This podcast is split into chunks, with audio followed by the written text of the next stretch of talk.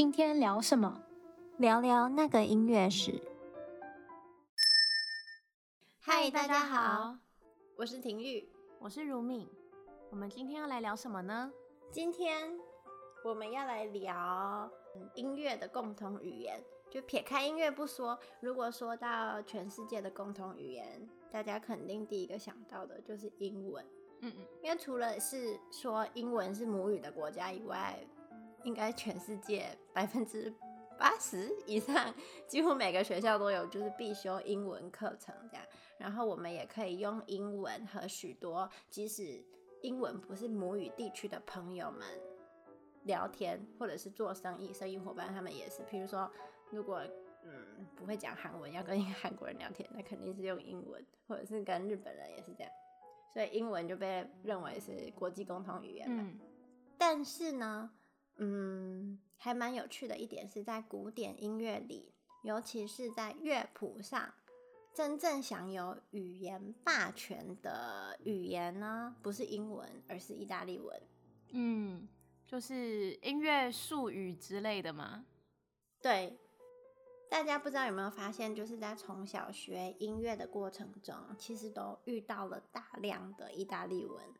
就音乐常常说被说是人类的共同语言嘛，但是呢，乐谱里却含有大量的意大利文。意大利文真的是无处不在，有些已经被简化成符号了。像是如果我们在乐谱上看到有一个音符，然后它的上面呢带一个点，那我们就知道这个叫做嗯，看那个曲子而定。有的时候是断奏，有时候是跳音。那这个点的原文是 staccato 或者是 spiccato，这其实就是意大利文。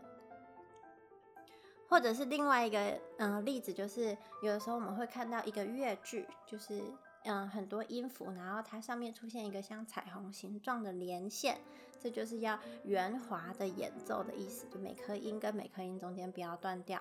那这个圆滑的连线呢，原文是 legato，就是也是意大利文。嗯，再来还有很多嗯多乐章的作品里面，大家可能会看到，就是在谱的第一页的，通常是左上方就会写一个那个乐章章节的名称，像是快板、中板、慢板，就是 Allegro、Moderato、Largo。其实呢，这些都是意大利文。呃，它其实原本是速度、嗯、表达速度的一个一个嗯词啦，就 Allegro 是快板嘛。嗯、那因为我们四个乐章或三个乐章，它速度都不一样，所以有的时候每一个乐章没有单独的名字的话，我们就会用它的速度来称呼这个这个乐章。哦，对对对对，这不是那个乐章的名字。对。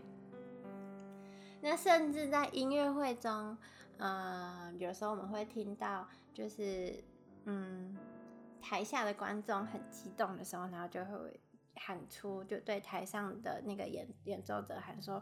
哦、oh，Bravo！然后就拍手说：“这真是太好了。”其实这个 Bravo 呢，也是意大利文。那它的原文呢，在意大利文里面，Bravo 就叫做 brave 的意思，就是很勇敢的意思，就是说哇，台上的人很勇敢，表现的很棒，这样。嗯。甚至呢，意大利语几乎被用来传达作曲家和演奏者之间所需要的一切，而且不分国际。就例如说，贝多芬的《命运交响曲》，然后在。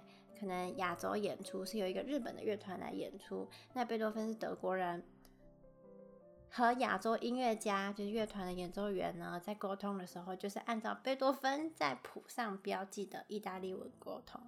那比较常见的有像是 crescendo 渐强，diminuendo 渐弱，或者是 ritardando。那比较复杂的一点，可能有 c o m b r i o 就是非常有精神的，或者是 expressive 就是你要。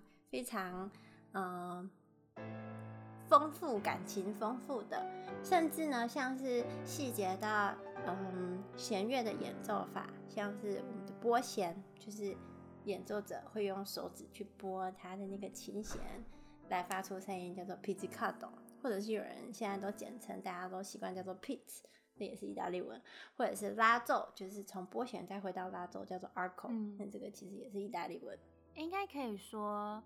嗯，乐谱上分了几种我们演奏家需要知道的讯息，嗯、一个就是呃乐曲的，就像刚刚最后说的那个 pizzicato 跟 arco 这个拨弦跟拉奏嘛，这个是怎么演奏、嗯、演奏法的演奏法。然后像是呢，一开始说的那个 crescendo diminuendo，那个是渐强渐弱，那个是说曲子它呃比较那个作曲家希望音乐家演奏者嗯、呃、去特定的怎么去表达曲子的内容，嗯，然后呢，像刚刚再复杂点的，嗯、像那个 con brio Expressivo，这个呢就是一种感觉。就是说，嗯，我想要表达说这一段是有精神的，但是呢，要怎么去诠释有精神的这个这个形容词，那就是看演奏者怎么去诠释它，所以才会有，嗯，就是每个不同的演奏者他们会有不同的诠释版本。对，哎，是不是 c o m b r i o 还有 expressive，还有一些，我想不出来还有什么类似的。哦，什么 leggero 这种、嗯、tranquillo 是不是就是会归类成表情术语？对，好像是。哎、欸，等一下，我想，我想，我想补充一个，一个，一个，一个，我觉得只是很有趣、很 random 的东西，但是我不知道那首曲子叫什么名字，我忘了，好像也是萨提的一首曲子。那哦，那首曲子呢？它的它的名字呢叫做 Dried Up Embryos。那首曲子的名字呢，叫做《Embryon Desséché》，它的确是呃那个作曲家 Eric Sati 他他做创作的一首曲子。然后中文呢，它它的翻译叫做《干燥的胚胎》，嗯，但是我感觉它的 名字跟它的 乐曲内容其实都没什么太大的关系。对，然后反正呢，它这首曲子呢比较特别的呢，就是它其实在。乐曲进行当中，然后他就会下面就会写说，嗯嗯，就像一开始呢，就是说哦早早上出来了，就 morning outing 这样子，然后就说哦现在在下雨，嗯、然后那个太阳呢是在就有云挡住了太阳，然后有一点有一点冷，然后感觉还不错，他就是在乐曲进行中，他就是会写出他没有其他的我们刚刚看到的那种。表情术语渐强，对，或者是渐弱、渐慢这种。它它有，它还是有音量，就是说一开始是 piano 这样子，只是它不会有说这里是 combrio 或者是 ex espressivo 这样子，比较大家嗯算是对常见或者是共用的那一些表达方式，它就会有点像是在说故事一样。但这个内容，这个全部他写的这些形容词或者是场景，都只有。表演者看得到，感觉他有种想要就是突破那个音乐术语框框的感觉。对啊，那这个这个也是因为在讲音乐术语，突然想到了。那我们再回来说意大利文在古典音乐中，这个嗯，已经潜移默化到我们很多日常生活的单字中了。例如小提琴叫 violin，很多人可能都以为是英文，就在背英文单词的时候就 violin 叫小提琴，其实呢它是意大利文。还有 piano 钢琴。